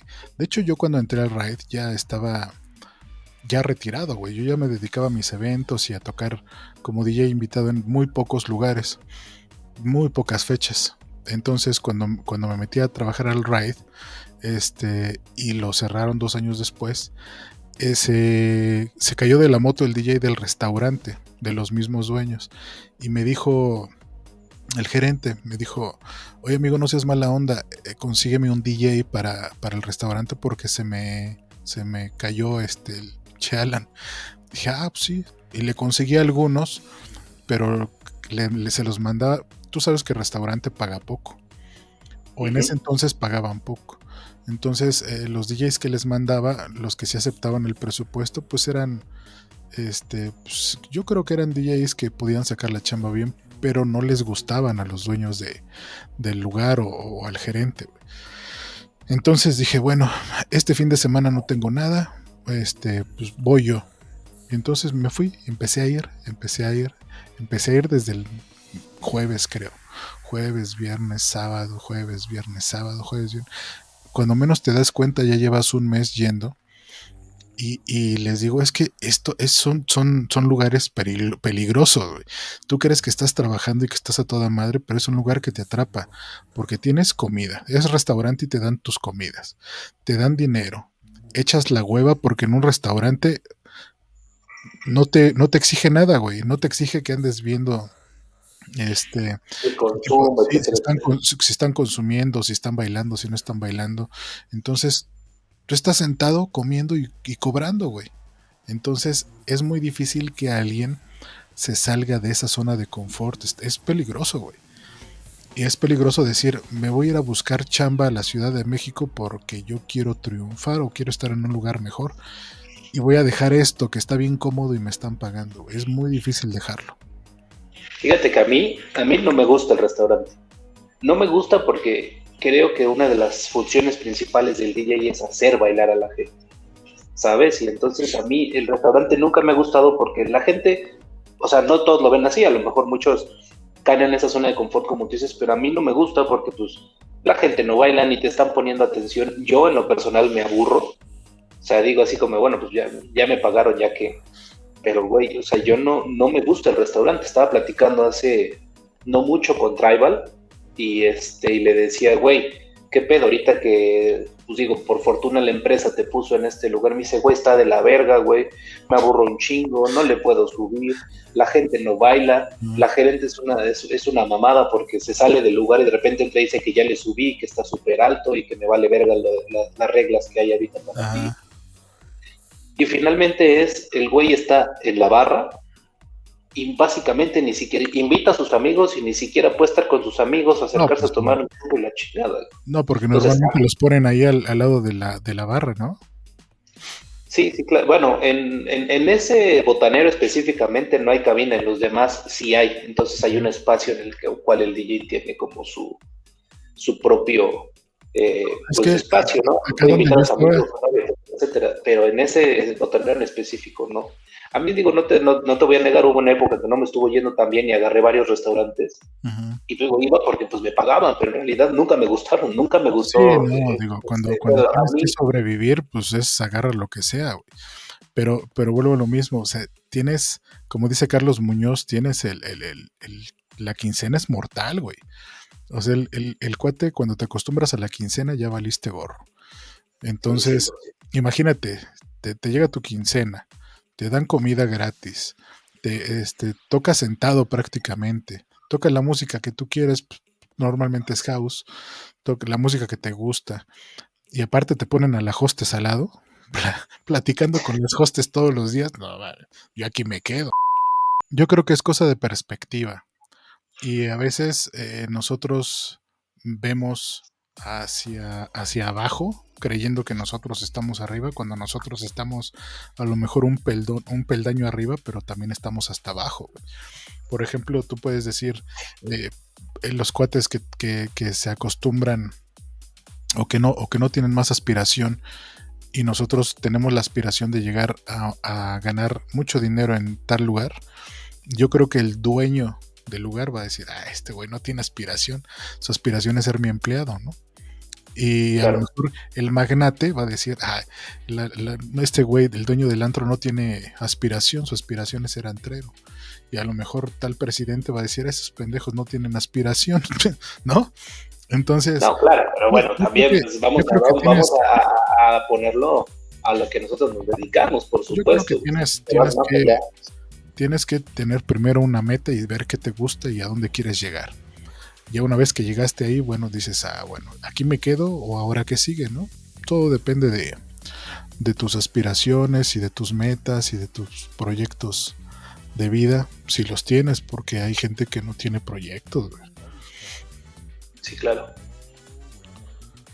Pues mira, yo la verdad pienso ahí que pues sí es una cosa muy personal. Yo este, sé que no soy tan este, grande de edad, y yo en mi mente está, pues, güey, yo quiero llevar esto hasta donde se pueda, güey, Porque, por ejemplo, no sé, el otro día tenía una discusión con House y decía, yo a los 30 me voy a retirar y voy a dejar las nuevas generaciones. Y yo, no mames, cabrón, a los 30 vas a estar en el mero pinche, este, pedo de tu, de tu carrera, en la, en la cúspide. O sea, los cabrones, ahorita los que son más famosos tienen 45, 50 años.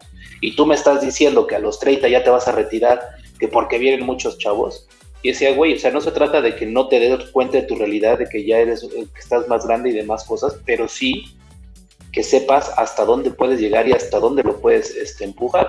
Ahora, si eres bueno, a veces la edad no importa, o sea, hay muchos DJs que tienen 60 años y la gente sigue pagando por irlo a ver, ¿no? Pues mira, amigo, yo te puedo decir que cuando eres bueno, aunque quieras retirarte, no te puedes retirar. No te dejan. Sigue, te sigue, te sigue y no te dejan. Y si a ti te gusta, pues obviamente con más razón. Y es, es, cuestión de lógica. Entre más grande eres, más, más, más bueno te haces porque has practicado más tiempo. eso no significa que los jóvenes no sepan. Los jóvenes, hay jóvenes que tienen muy, muy buen oído, tienen muy, muy buen gusto musical, que es importante, buena técnica, buena actitud, pero pero pues por mucho no tienes la experiencia que tiene alguien que ya tocó 15, 20, 30 años. Es, ah, claro. Es cuestión de tiempo. Pero te voy a decir una cosa, ahorita estamos en una época en que, y en una industria, en el que el respeto para la gente que lleva tocando es mínimo. ¿A qué me refiero con esto? O sea, ya ni siquiera estoy hablando de mí o de ti, sino, por ejemplo, no tiene ni idea quién fue Mauricio Ponce, no tiene ni idea de quién fue Luis Ortega y demás cosas, que mal que bien te guste o no, o sea, no a ti, ahora sino en general, ellos fueron parte fundamental de que sucediera lo que está sucediendo ahora. Ojo, no estoy hablando de los mamones que puedan llegar a ser y que, y que pelucean a todo el mundo, pero sí me estoy dando cuenta que los nuevos DJs nada más no tienen el más mínimo respeto por la gente que hizo algo o contribuyó para la escena, o el más mínimo respeto para la gente que tiene más años tocando que ellos. Ellos te pendejan igual, ¿eh? No, es que este güey no tocó Swedish House Mafia, es pendejo. Y dices, verga, güey, ¿qué pedo con estos pues, güeyes, no? Yo creo que la gente que no tiene el respeto de sus compañeros o de sus colegas es porque no se lo ha ganado, güey. Hay gente que, que, que se lo que se lo gana a pulso y aunque no lo pida, o sea, tú cuando pides respeto es porque pues, no lo mereces. Así, a ti si la gente te respeta es porque porque hiciste algo bien. Pero no, yo te voy a decir una cosa, ahí difiere un poco de lo que estás diciendo porque finalmente yo crecí admirando a gente como tú, dándome cuenta de quiénes eran los que tocaban en los antros chingones y que este tenían de que tener algo para ese tipo de cosas. Pero, pero, y a qué me refiero, yo podía, yo podía, podía que no te, ser que no te conociera, pero me mencionaba es Miura y tocó en tal y tal lugar, y yo decía, bueno, pues tengo cierto respeto porque pues, este cabrón está en lugares cabrones por algo de ser. Entonces, sí te ganaste el respeto, pero yo, de entrada, no dije, ah, ese güey está viejo, está pendejo, que se vaya a la chingada. Y ahora eso, Pero te lo ganas. Lo que pasa es que la, la... Ah, primero, gracias por la flor, amigo, pero Tú, tú porque viviste de cerca, a lo mejor eso conmigo o con, otros DJs, pero los chavitos ni tienen la obligación ni saben quién chingado soy yo, quién es Mauricio Ponce, o quién es Luis Ortega, o quién es este Javier Camacho. No, no, no tienen la obligación porque ellos tienen otros modelos a seguir, a lo mejor equivocados, pero es mediáticamente es lo que ellos quieren seguir, Ellos quieren ser como Skrillex, ellos quieren ser como Avicii, como, como como, como, como ellos ven, ¿cómo se llama este cuate, el güey que avienta pasteles? Steve Aoki. Quieren hacer la misma mamada y ellos quieren, por eso los copian a ellos. Tú cuando has visto, eh, tú cuando has visto a, alguien de los grandes haciendo esas jaladas, pues no. Y no es que esté mal, güey, porque hay veces que el, el, el espectador eh, no va a escuchar música, sino va a ver un show. Y entonces tú, ya ahorita es lo que hacen en los festivales, brincan y, hacen todo el show para el cliente. Vuelvo a lo mismo, es fandom. Le das lo que quiere todo el, todo el público. Si, si le da lo que quiere, brincan, se la pasan bien, te vuelven a contratar y todo. Es que es, es, es para donde va la, la industria. La industria musical se fue para allá. Los DJs que, tocan bien tienen su público. Por ejemplo, si tú ibas al BPM, pues oías muy buenos DJs con muy buena música que nunca los vas a ver en un pinche festival de EDM, ¿no? Claro. Y los que van a ver el festival de EDM, pues van a eso, a, drogarse, a ponerse pedos. No todos, obviamente. Hay, hay quien sí va a escuchar o a ver a su artista, pero la mayoría pues van en la peda, van a echar desmadre, a ver, a ver el escenario. Qué, qué, qué, importante se ha vuelto el escenario después de, de, de, todo esto disruptivo que fue Tomorrowland, o que es Tomorrowland. Eh, con los escenarios súper llamativos y gigantes y, todo eso, bueno, pues para allá va todo. No, sí, yo lo entiendo, pero también, o sea, entiendo que la música va para allá, entiendo lo que dices, pero también vamos a ponerlo en otros aspectos de la vida. Si tú, por ejemplo, estás estudiando arquitectura, no porque sepas utilizar el AutoCAD te puedes autodenominar arquitecto. Eso pasa con nosotros los DJs.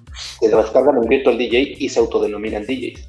Pero vamos a dejar ese pedo atrás si tú quieres ser arquitecto y llegan y te dicen, mira, aquí está el, arquitecto Pérez y fue, construyó tal y tal y tal y tiene este currículum, se le cuadran y lo respetan. Porque, no, porque no habría de ser lo mismo en la empresa, aunque tú de repente digas, no, pues yo admiro al arquitecto eh, Shane porque pues, es alemán y construyó este, esta pinche eh, edificio cabroncísimo en Dubai. Pero sabes que la gente tiene respeto. Para eso, para eso necesitas eh, querer ser un buen arquitecto. Si tú quieres ser un buen arquitecto, vas a ver la vieja escuela que hizo, qué puedes mejorar o puedes aprender de lo que hizo el arquitecto, por qué reconocen a ese arquitecto y todo eso. Cuando tú quieres, pero cuando lo único que quieres es llamar la atención, o tener views, o tener fans, o tener lo que sea, o tener dinero, pues entonces no lo vas a hacer porque vas a enfocarte más en publicidad, como muchos DJs que, son mejores publicistas que DJs. Entonces, se van hacia otro lado, pero cuando tú quieres hacer las cosas bien, te vas a otro lado. Por ejemplo, si tú quieres ser DJ productor, quieres eh, convertirte en, en, un buen productor, ¿qué tienes que hacer? Bueno, pues sí, eso suena aburrido, pero lo tienes que hacer. Irte a clases de, música, de piano, irte por lo menos a clases de teoría musical, tienes que meterte a estudiar el programa en el que vas a producir, debes de picarle muchos años y después de todo eso te vas a ser productor. Si lo quieres hacer bien, si no lo quieres hacer, vas, le pagas un cuate que te haga tu rola, como estás bonito, como estás, este, o como tienes contactos, bueno, pues que tengan toda la publicidad, que tengan todo el show y ya eres productor. Todo depende de qué es lo que quieras hacer. Hay el camino correcto y hay el camino, está a la derecha y está a la izquierda. Tú sabes, pero realmente si tú tienes bases, vas a poder durar o te vas a poder mantener en ese lugar y si no tienes bases, pues cualquiera te va a desmentir. Un día que llegues a un programa de televisión y te digan, mira, aquí está este programa, güey, a ver, hazte una rolita rápida. Y tú, madres, güey, ¿dónde está mi, dónde está mi productor, güey? ¿No? Bueno, claro, pero te voy a decir una cosa, que yo he visto mucha gente que yo sé que no produce, que tiene Code Producer, y nos ponen a dar un masterclass, o sea, Eso ya es güey. ¿de, qué, ¿De qué pinche madres va a hablar? O sea, tanto uno, esto, tanto este güey aceptando el masterclass, como la gente que sabe, porque los ghost producing o, son secretos a voces, no. La verdad es que con este, con esta gente, este, es como un secreto a voces, ¿sabe? Porque, o sea, no es posible, o sea, por, eh, lógica, que nazca, que aparezca así pop de la noche a la mañana en la industria como DJ y productor. Que digo, el proceso normal es que seas DJ la gente te empieza a ubicar y después empiezas a hacer tus producciones, pero estos güeyes de repente salen y pop, aparecen así, DJs productores y se vuelven famosos. Ojo, no quiero decir que, que, esté precisamente mal, pero a lo que yo me refiero es que también si tú tienes una escuela de DJs o de productores que invitas a un cabrón que sabes que evidentemente las producciones no son suyas a dar una masterclass, pues qué puto ejemplo le estás dando a tus alumnos, güey. O sea, no, vamos a encasillarnos a de que si está bien o está mal. Ahí volvemos, ahí volvemos a lo mismo. Ahí volvemos a lo mismo. ¿Qué es lo que quieres? ¿Tener muchos alumnos y que te dejen su dinero? ¿O realmente tener alumnos que, salgan y hagan bien el trabajo? Por ejemplo. Claro, pero, o sea, pero, o sea, lo entiendo completamente. Tienes toda la razón. Pero yo, por más que quiera tener alumnos, vengo y te digo, a ver, le digo a nuestros cabrones que venga y me platique cómo le hace para mantener sus redes, para mantener esto, para mantener el otro, pero no lo traigo a que me platique cómo le hace para producir cuando claramente no produce una chingada. O sea, eso se llama el sentido común. Una de, las, una de las cuestiones por las que se me ocurrió hacer el, el, curso, por cierto, búsquenlo en Guru Cursos Digitales, curso de producción de música electrónica y reggaetón, y, el curso de, para convertirte en DJ. ¿Para qué? ¿Por qué ¿Por qué se me ocurrió hacer el curso? Yo me acuerdo que cuando yo quería aprender, nadie me enseñaba, güey. Este, nadie me enseñaba. Entonces, eh, a mí se me ocurrió hacer un, curso. Dije, ¿cómo me gustaría que me hubieran enseñado? Desde cero, desde no sabes nada. Ah, bueno, pues primero, lo primero que debes de hacer es pues, saber qué aparatos usas, cómo se llaman, para qué es cada botón, cómo, cómo, cómo cómo mezclas todo ese show. Y aparte, hay algo que le falta mucho a las. algunos, no a todos, pero hay, hay, cosas que le, que le faltan a, algunos DJs, que es ética profesional. Eh, ética y seguridad. ¿Te ha tocado ver cómo después de dos horas de que están tocando en un antro dejan la cabina llena de, basura y cómo la dejan llena de, hasta chupen los, en los players, todo este pedo. O cómo llegan todos apestosos, de que andan dos días de peda y así llegan a tocar. O, o, o que ningunean al DJ residente y el DJ residente ningunea al invitado. Entonces, todo ese tipo de cuestiones que creo yo que están mal, pues las, las abordo en este curso.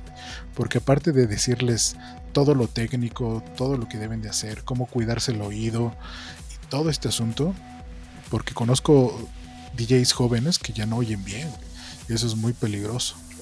Entonces, todos esos temas los abordo en el curso precisamente por lo mismo. Porque nosotros nos quejamos, nos quejamos, nos quejamos, nos quejamos de la nueva generación, pero no hacemos nada por ellos. Y es que algunos ni se dejan, güey. Algunos tienen el ego tan grande que ya se sienten estrellas. Y si tú les das algún consejo, no, ni te oyen, güey. Te dicen exactamente lo que tú decías. Nah, pinches viejitos, ya están rucos, ¿no? Que se vayan a tocar con viniles. No, pues sí. Todo lo que puedas aprender de dentro de tu carrera o de tu profesión o de tu oficio, todo, todo te va a servir, todo siempre. Claro. Pues ya estamos en la recta final, amigo, del programa. Ahora sí nos extendimos un poquito. Un este, ratito, sí, claro. La cámara ahora sí, sí aguantó, casi dos horas de, programa. Este, pues te voy a hacer las, las, las preguntas, ya sabes, de rigor. ¿Qué prefieres? ¿Todo dentro o nada afuera?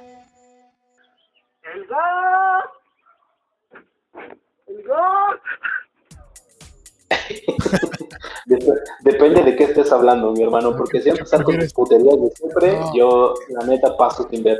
Llevo ya 35 años cuidándome el yoyo como para que ahí... Ese día, ese día de Cuernavaca fue un accidente, ya te dije que yo me tropecé y tú estabas abajo. Fue un, fue un accidente, güey. Oye, no mames, creo que no, ni siquiera te acuerdas. ¿Ni siquiera qué? Ni siquiera te acuerdas, no era yo. Era un güey más bajito. qué mal, qué mala onda. Yo le decía Germán, Germán. Pues si para no verte tampoco decía, ay, sí, sí. ¿Qué prefieres, ser la víctima en una escena porno o ser la víctima en una escena de una película de terror? Pues por la misma razón que te acabo de decir, no tengo ningún, no tengo un solo pedo con, con la gente que, que sea homosexual, cada quien con su pedo, pero la neta es que a mí me gusta demasiado el JJ. Saludos a Prefiero que me... Prefiero que este, me mate el pinche Jason con todo lo que conlleva que me corten pedacitos a perder. si después de muerto te coge, güey. Ah, bueno, pues ya es otro pedo, ya voy a estar muerto, ya me vale verga, ah, Pero con tiempo, pues mejor me cuido mi yo-yo. A ver, ¿a quién, ¿a quién matas? ¿A quién te comes? ¿Y con quién te casas? tenemos a Paquita la del barrio, a Donald Trump y a AMLO. Pues mira, esa es una, respuesta muy fácil. Matamos a AMLO. voy a herir muchas sensibilidades, pero yo no soporto al viejito. Y no entremos en temas. Pues yo creo que me cojo al pinche Donald Trump para que me aviente unos billetes ahí. Tiene mucha lana el señor y me casaba con Paquita, la del barrio, porque pues ya también está grandecita, ¿no? Pues va, eh, este, hay que me de unos cuantos pesos, seguro los tiene bien guardados la señora. Oye, amigo, ¿si has desarrugado alguna vez? No, la verdad que no. O sea, eh, eh, es bien diferente un amigo allá aventarte acá una sugar mommy, la neta, ¿no? Para que digo que no. ¿Qué, cuál, es, ¿Cuál es la edad más grande de la mujer con la que has estado haciendo el delicioso? Mira, yo teniendo 30 y ella como 42 o 43. Ah, o sea, la verdad que, pues, güey, nunca, no he tenido la oportunidad y pues, digo, no quiere decir que esté mal, pero pues nunca se me ha presentado esa oportunidad. ¿Cuál ha sido tu relación sexual más desagradable, güey? Mi primera vez. ¿Sí? Mi primera vez. Primero porque fue con una persona eh, que no me gustaba. La verdad estaba hoy por hoy sigo teniendo ese trauma. O sea, mucha gente dice, ah, pues a mí me vale verga, yo no puedo con las gorditas. Todos, güey, todos tenemos trauma con, con la primera vez. Yo también tengo Y la verdad es que no puedo oler este perfume porque me da asco, güey. No, pues yo la verdad es que eh, mucha gente le da, le, vale verga y es que es por mujer, pero yo la verdad es que con las gorditas no puedo porque estoy muy traumado porque la primera vez fue así, bajo presión. Aparte, no mames, removiendo como seis atoles de mis amigos que ya habían pasado por ahí, güey. O sea, no, no mames. O sea, ha sido mi peor vez.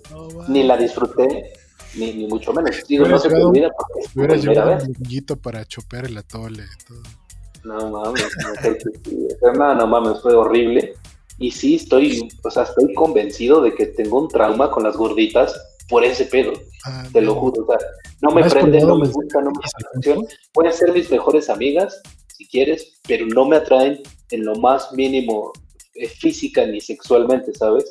Y vaya que eh, he tenido un par de oportunidades así de que se ponen acá y se empiezan a agarrar el paquete, etcétera, etcétera, y no ah. me motivan, o sea, no puedo. No, está acá. a mí sí me gustan.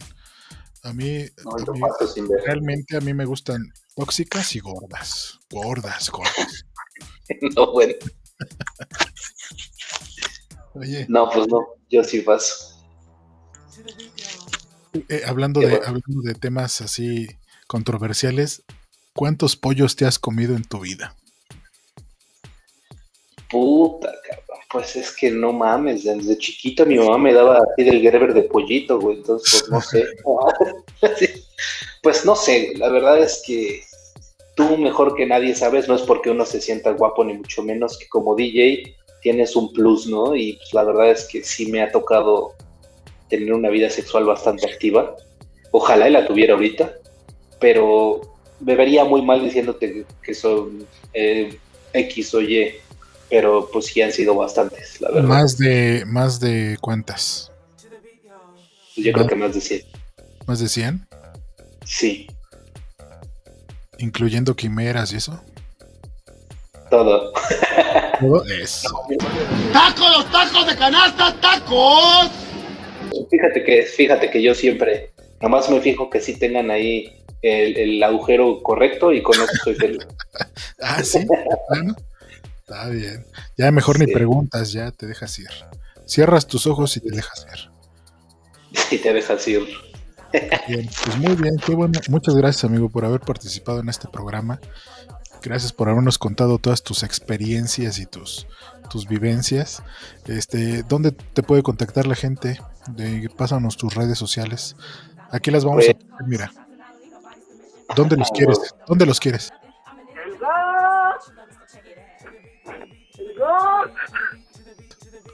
Aquí mira, arriba no, no, está pasando nada.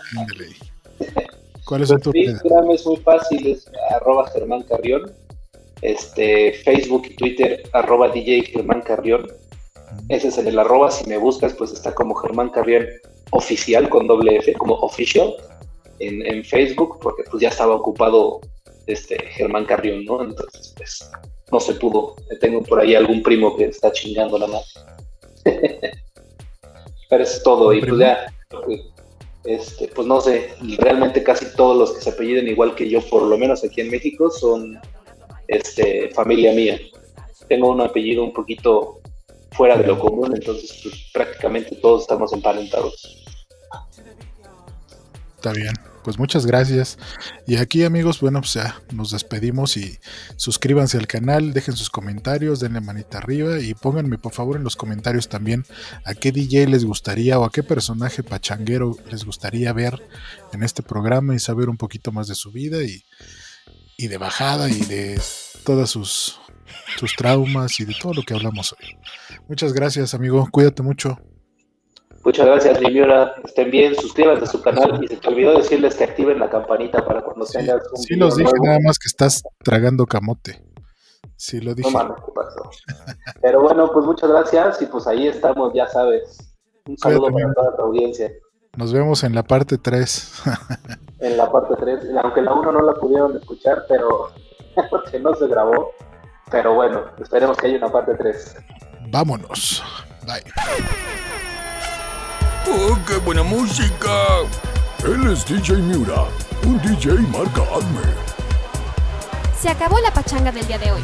Los esperamos la próxima semana con más fiestas para todos ustedes. Esto fue La Pachanga. Hasta la próxima.